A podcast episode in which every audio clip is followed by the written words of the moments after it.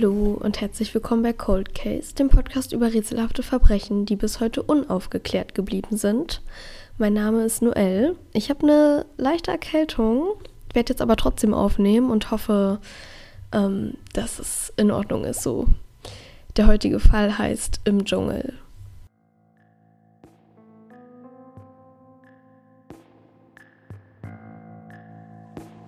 27. Dezember 1985.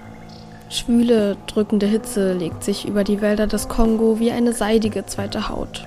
Sie bedeckt Blätter, Farne, Rinnsale, Bäche und ihre Bewohner. Nebel kriecht über die feuchten Böden und bahnt sich seinen Weg durch dichtes Unterholz den Wisuke-Berg hoch. Der Wald lichtet sich und gibt den Blick frei auf das Karisoke Research Center, das hier mitten im Regenwald aufgeschlagen wurde, um die heimischen Berggorillas zu erforschen. Es gibt ein paar Hütten und Schlafplätze. Die Nebelschwaden schmiegen sich dicht an ihren Wänden, streichen durch die isolierte kleine Siedlung. Es ist noch sehr früh. Man könnte meinen, das Karisoke Research Center wäre verlassen, so einsam liegt es zwischen den Bäumen. Auch Wayne McGuire schläft noch in seiner Hütte. Gestern war er lange im Dschungel unterwegs gewesen und war erst mit der Dämmerung wieder ins Camp zurückgekehrt. Doch auf einmal wird er unsanft aus dem Schlaf gerissen. Jemand packt ihn. Der Amerikaner reißt die Augen auf und sieht ein bekanntes Gesicht. Es ist ein Angestellter der Campleiterin. Gleichzeitig mit visuellen Eindrücken drängen sich jetzt auch Geräusche in sein Bewusstsein. Es sind Schreie. Wayne springt aus dem Bett und rennt durch das Camp. Er hat den Ursprung der Schreie schnell geortet und muss einmal zur gegenüberliegenden Seite des Carisoke Research Centers. Wayne reißt die Tür einer Hütte auf und läuft durch die Räume, bis er die anderen sieht. Ein Körper liegt zwischen ihnen auf dem Boden neben dem Bett. Wayne weiß, wem der Körper gehört. Er sieht nur so anders aus, blutverschmiert und leblos. Jemand hat mit einer Machete auf den Kopf eingeschlagen. Irgendwie nimmt er auch wahr, dass die gesamte Hütte verwüstet ist und er sieht auch die Pistole auf dem Boden neben dem Körper. Wayne tritt näher heran und beugt sich nach unten. Kein Puls mehr. Fahle Nebelschwaden wabern durch eine abgerissene Metallverkleidung in die Hütte.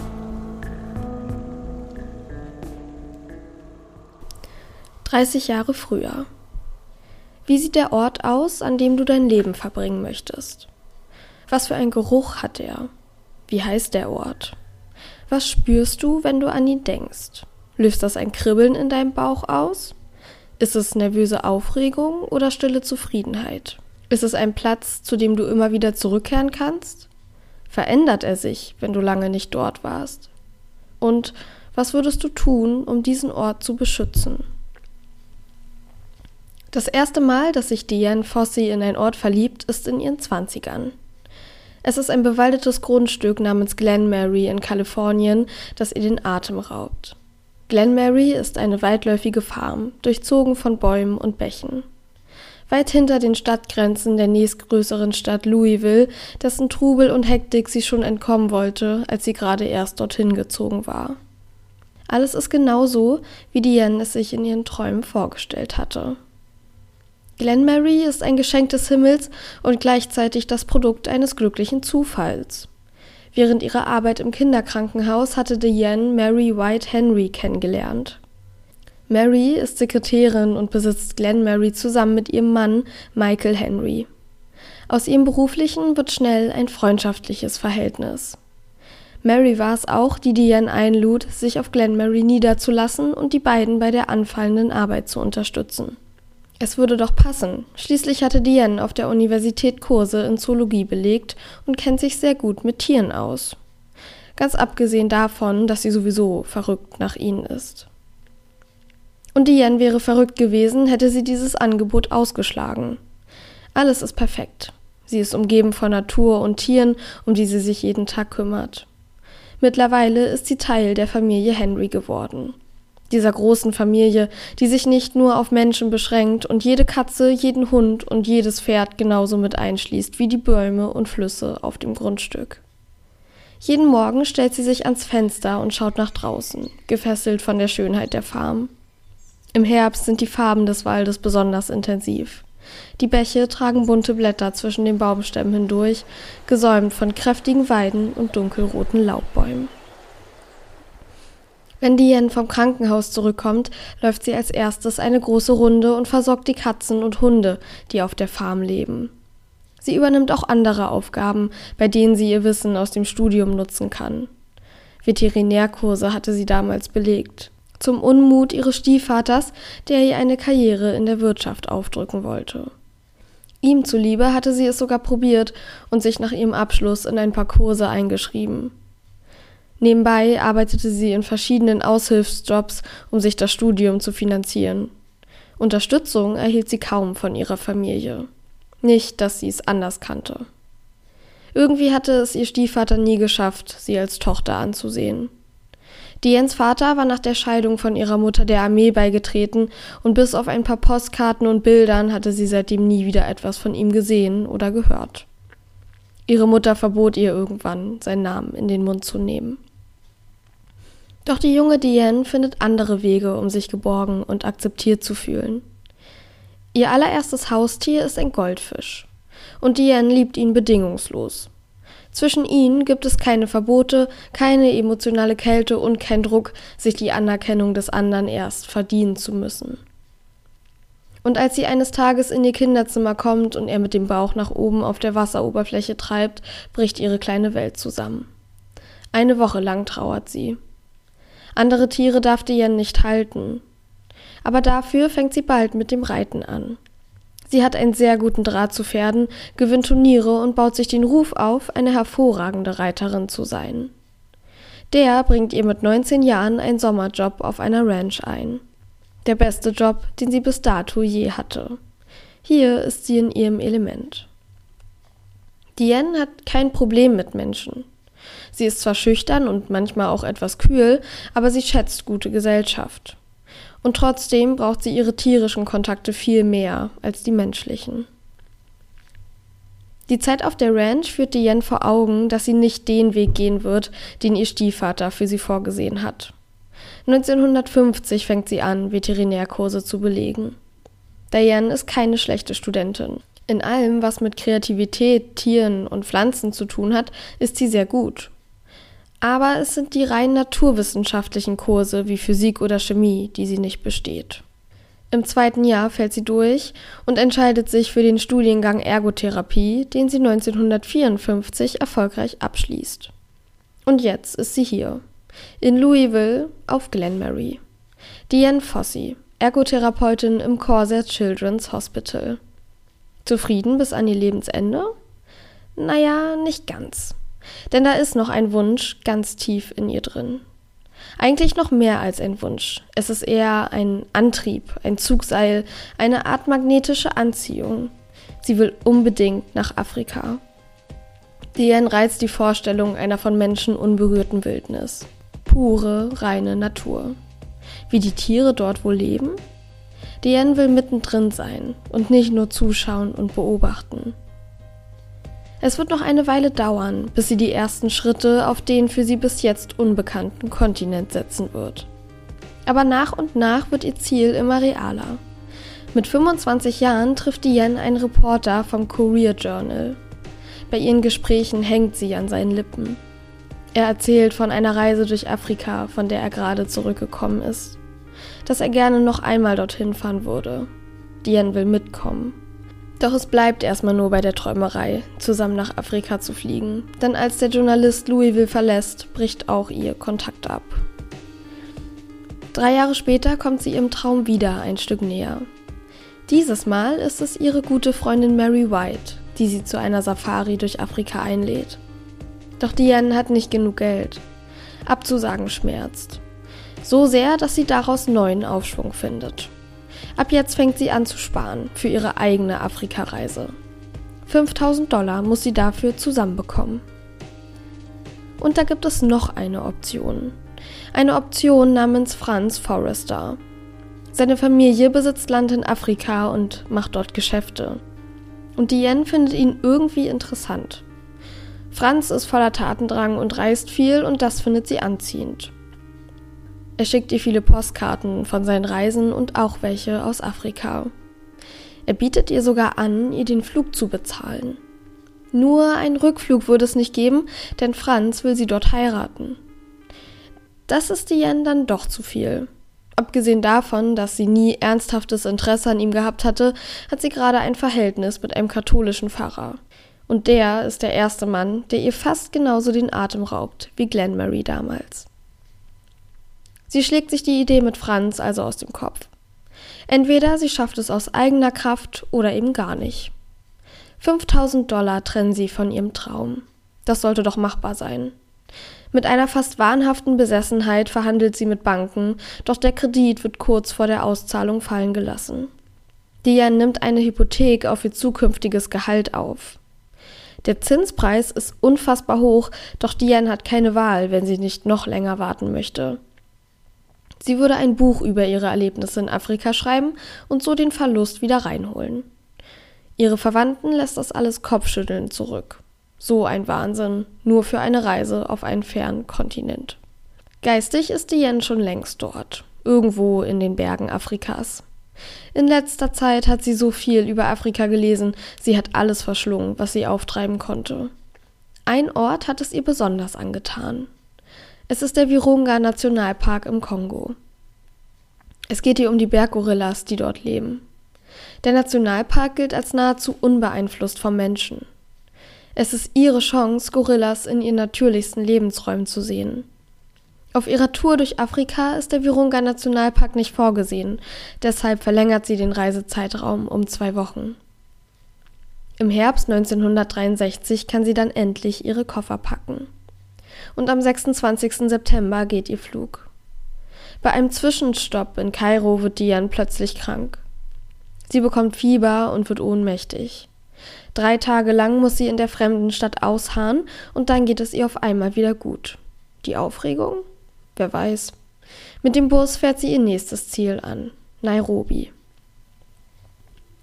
Dort ist sie mit einem William Holden verabredet, einem Schauspieler und Besitzer eines elitären Safari-Clubs, über den sie einen Großteil der Reise organisiert hat.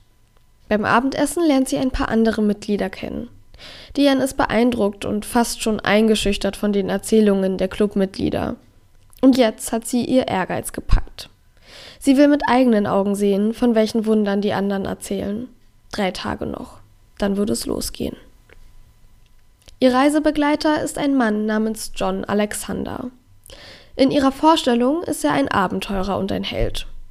Doch als er ankommt, wird Diane enttäuscht. Weil John mit anderen Mitgliedern beschäftigt ist, reden die beiden kaum miteinander. Als er sich dann auch noch am ersten Tag ihrer Reise verspätet, ist Diane den Tränen nahe.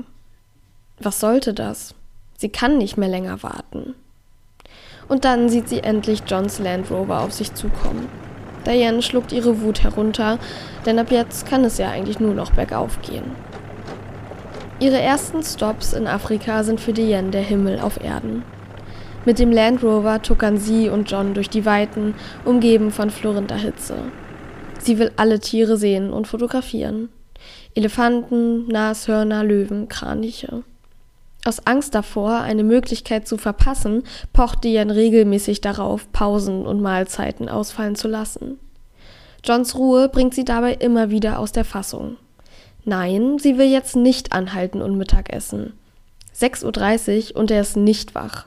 Dann steht sie halt alleine auf, ist es schließlich die beste Zeit, um Büffel zu beobachten. Kann er nicht einmal das Auto anhalten, damit sie ein Bild schießen kann, das nicht verwackelt ist? Wäre sie nicht so auf ihn angewiesen, wäre sie wahrscheinlich schon lang allein weitergezogen. Einer ihrer weiteren Punkte auf der Reise ist der Serengeti Nationalpark, genauer gesagt die Uldavui-Schlucht im Süden.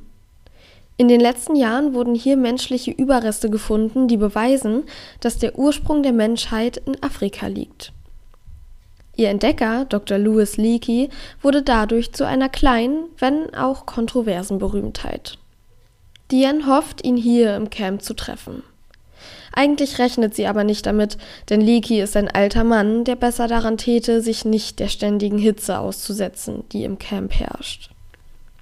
Als ihr Land Rover auf das Camp zufährt, erhascht Diane den Blick auf ein paar heruntergekommene Hütten und die gleichen Wagen wie ihren. Die flirrende Hitze lässt ihre Umrisse rauschen und der rote Staub, den sie beim Fahren aufwirbeln, verzerrt ihre Sicht noch mehr. Sie rollen auf den Parkplatz. Diane gleitet vom Sitz. Ein kleines Komitee steht um sie herum, Eingeborene mit bellenden Hunden. Von etwas weiter weg trottet ein weißhaariger Mann auf sie zu. Er nimmt Dianes Hände in seine und Diane kann sich vor Freude kaum halten. Er ist es wirklich. Schnell lenkt sie das Gespräch auf die Berggorillas in Virunga, die sie unbedingt noch sehen möchte. Ob sie als Journalistin oder Beobachterin dorthin fährt, fragt Dr. Leakey. Diane antwortet, dass sie eines Tages dort leben möchte. Es hatte sie viele körperliche Schmerzen und nervenzehrende Diskussionen mit John gekostet, das Basiscamp auf die Mikeno-Berg in Virunga zu erreichen. Sie hatte sich auf dem Weg den Knöchel verstaucht, viel zu wenig Wasser getrunken und war beim Aufstieg schließlich ohnmächtig geworden.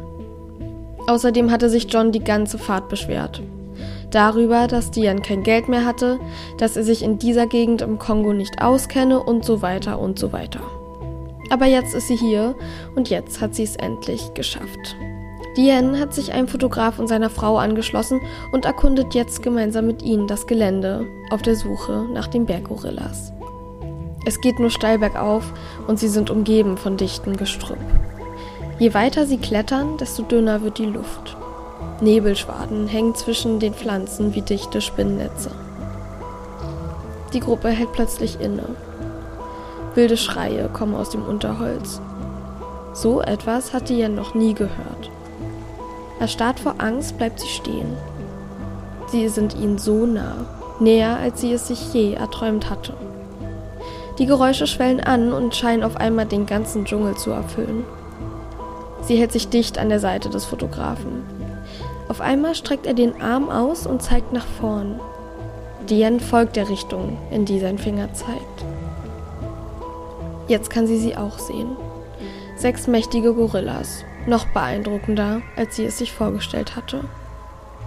Neugierig mustern die Tiere sie und die anderen ungebetenen Gäste. Diane spürt, dass sie versuchen, die Situation einzuschätzen.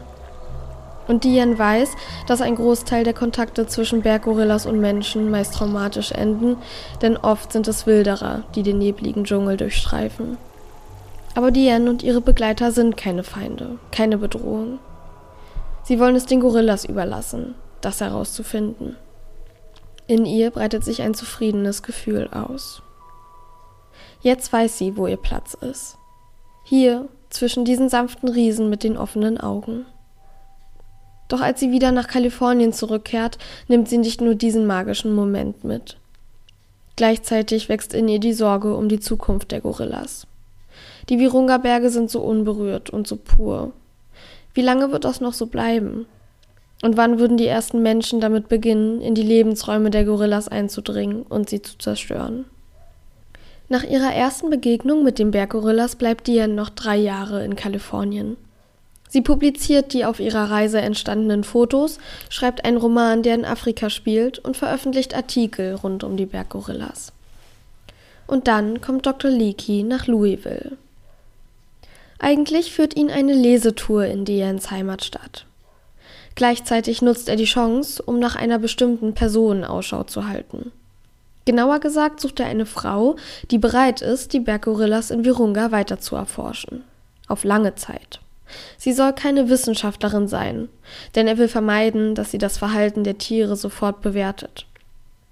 Sie braucht nur sich selbst, ihre Augen und eine gute Auffassungsgabe.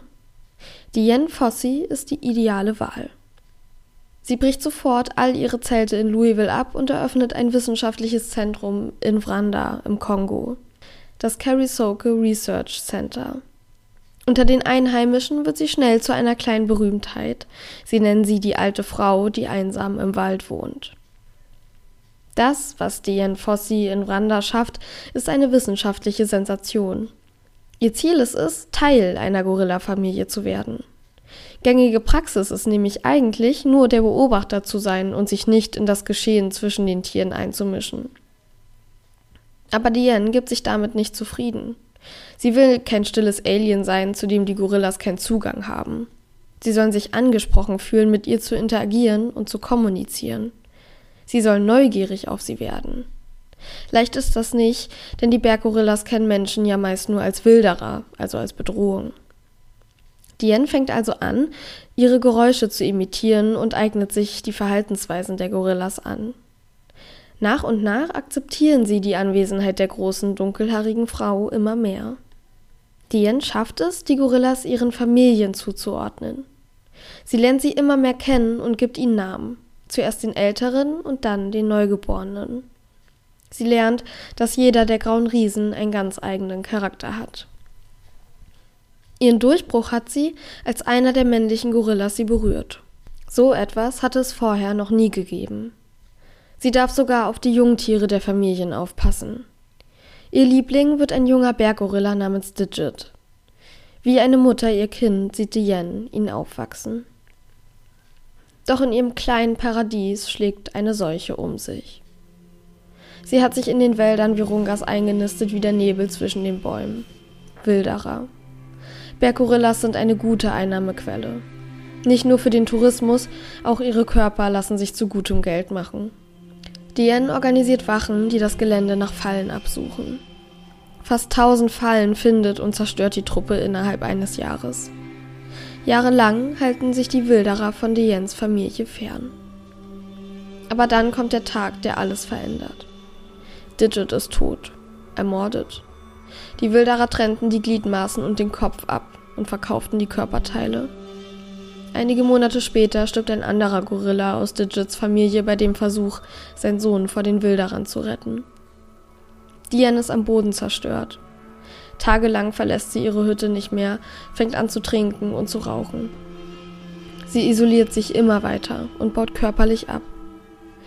Dann fängt sie an, ihren Frust nach außen zu tragen. Mit den anderen Unterstützern zerstört sie noch mehr Fallen und sie fangen an, die Camps der Wilderer anzuzünden. Wenn sie einen Wilderer oder jemanden, den sie dafür halten, zu fassen bekommen, schrecken sie vor körperlicher Gewalt nicht zurück. Sie gibt auch vor, eine Zauberin zu sein und schwarze Magie zu beherrschen, um Neugierige vom Carisoke Center fernzuhalten. Dafür verkleidet sie sich als Gorilla oder droht Fremden, sie mit einem bösen Zauber zu belegen, sollten sie der Forschungsstation und den Gorillas zu nahe kommen. Fast zehn Jahre lang führte Yen diesen Krieg. Bis zum 27. Dezember 1985. Weihnachten Normalerweise öffnet das Carisoke Research Center seine Türen und empfängt alle, die auf ein Bananenbier, geröstetes Fleisch und einen schönen Tag vorbeischauen möchten. Dieses Jahr ist alles etwas anders. Diane war noch nie eine soziale Person gewesen, schließlich waren immer die Tiere das Wichtigste in ihrem Leben gewesen. Aber Weihnachten hatte sie immer mit vielen Leuten verbracht. Dieses Jahr hatte sie nur eine kleine Feier für zwei ihrer Mitarbeiter organisiert. Und auch während den Festtagen hören die Angestellten nicht auf zu forschen. Wayne McGuire beobachtet am 26.12. noch einige Gorillas, dann erstattet er Diane Bericht und geht schlafen.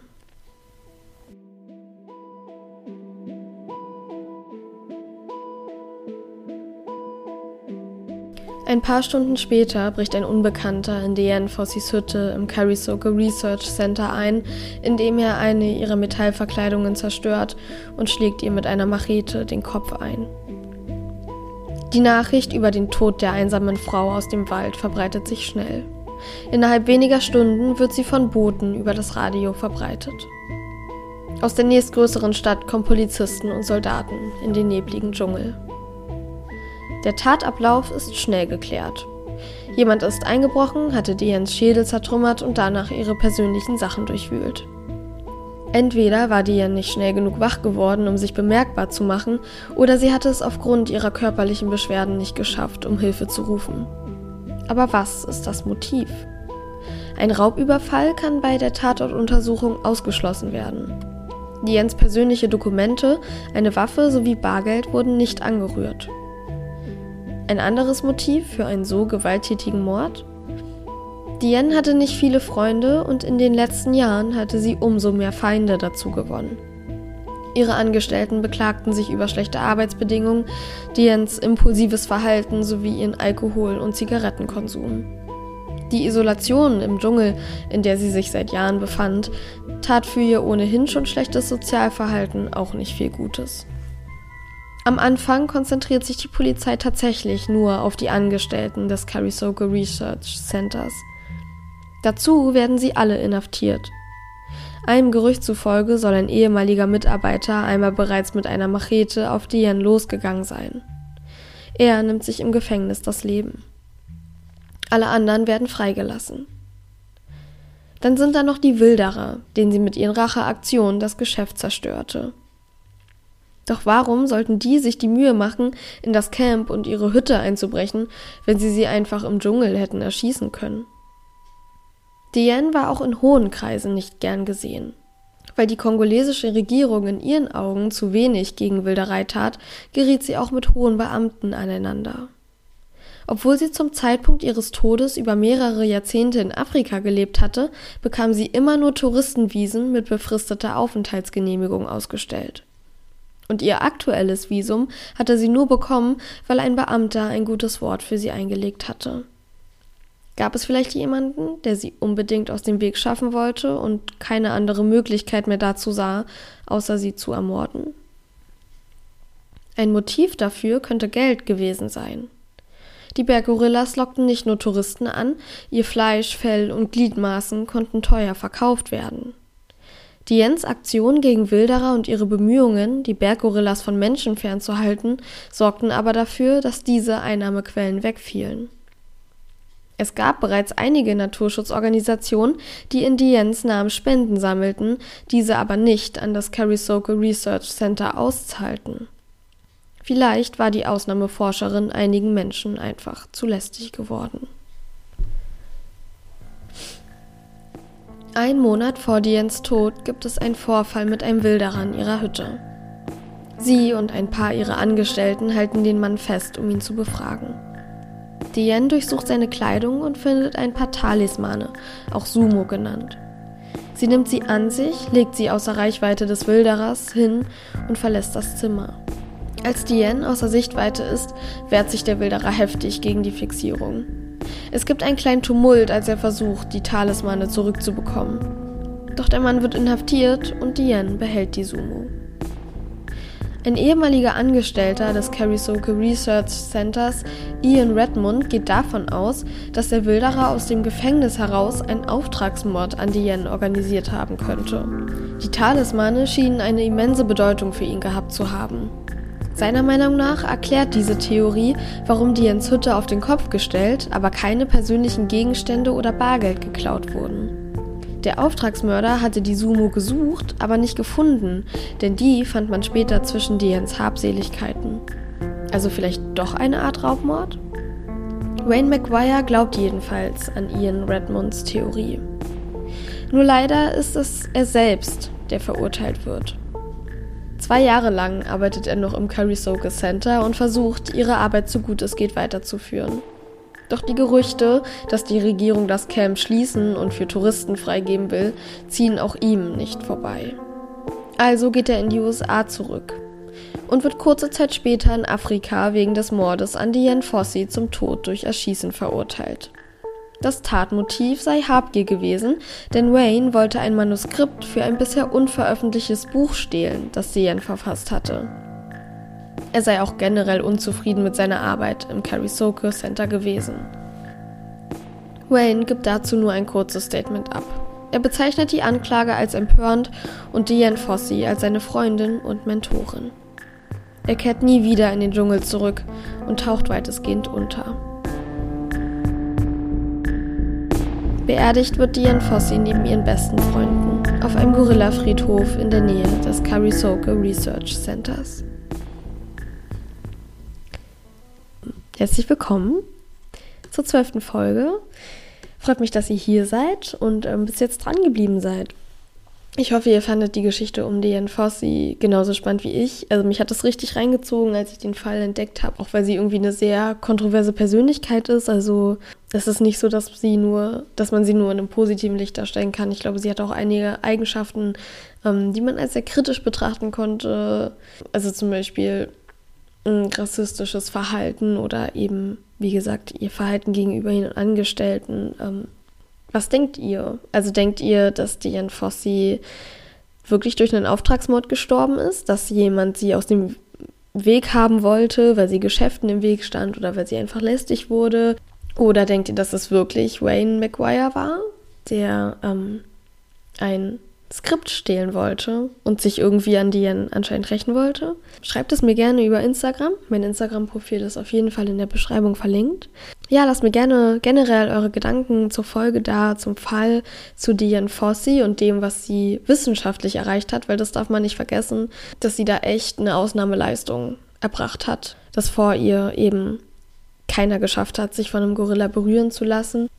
Wer sich dafür noch weiter interessiert, dem kann ich empfehlen, ähm, mal zu googeln nach dem Diane Fossey International Fund. Ähm, das ist eine Stiftung, die aus einer anderen Stiftung entstanden ist, die Diane Fossey damals gegründet hat. Und die wurde eben nach ihrem Tod, also nach ihrem Tod wurde der Stiftung eben ihr Name gegeben. Und sie wurde ein bisschen neu organisiert und unter der Stiftung existiert das Carisoka Center eben heute noch.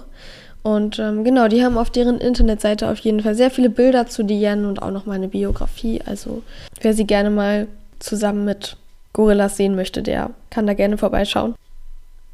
Ja, jetzt muss ich erstmal wieder zurückkommen aus dem Dschungel. ja, ich hoffe, ähm, meine Rotznase hat euch nicht zu doll gestört. Wobei ihr die ja nicht gehört habt, die habe ich nämlich rausgeschnitten. In der nächsten Folge habe ich dann hoffentlich die Erkältung besiegt und ähm, bin wieder fit und habe meine alte Stimme zurück. Ja, schreibt mir gerne über Instagram. Ich freue mich voll über eure Nachrichten. Und ähm, wenn ihr mich unterstützen wollt, dann folgt dem Podcast und lasst eine Bewertung da auf Apple Podcast zum Beispiel oder wo auch immer ihr den Podcast hört. Und dann hoffe ich natürlich, dass wir uns in der nächsten Folge wieder hören. Wünsche euch eine super schöne Zeit bis dahin und ja, wir sehen uns. Bis dann.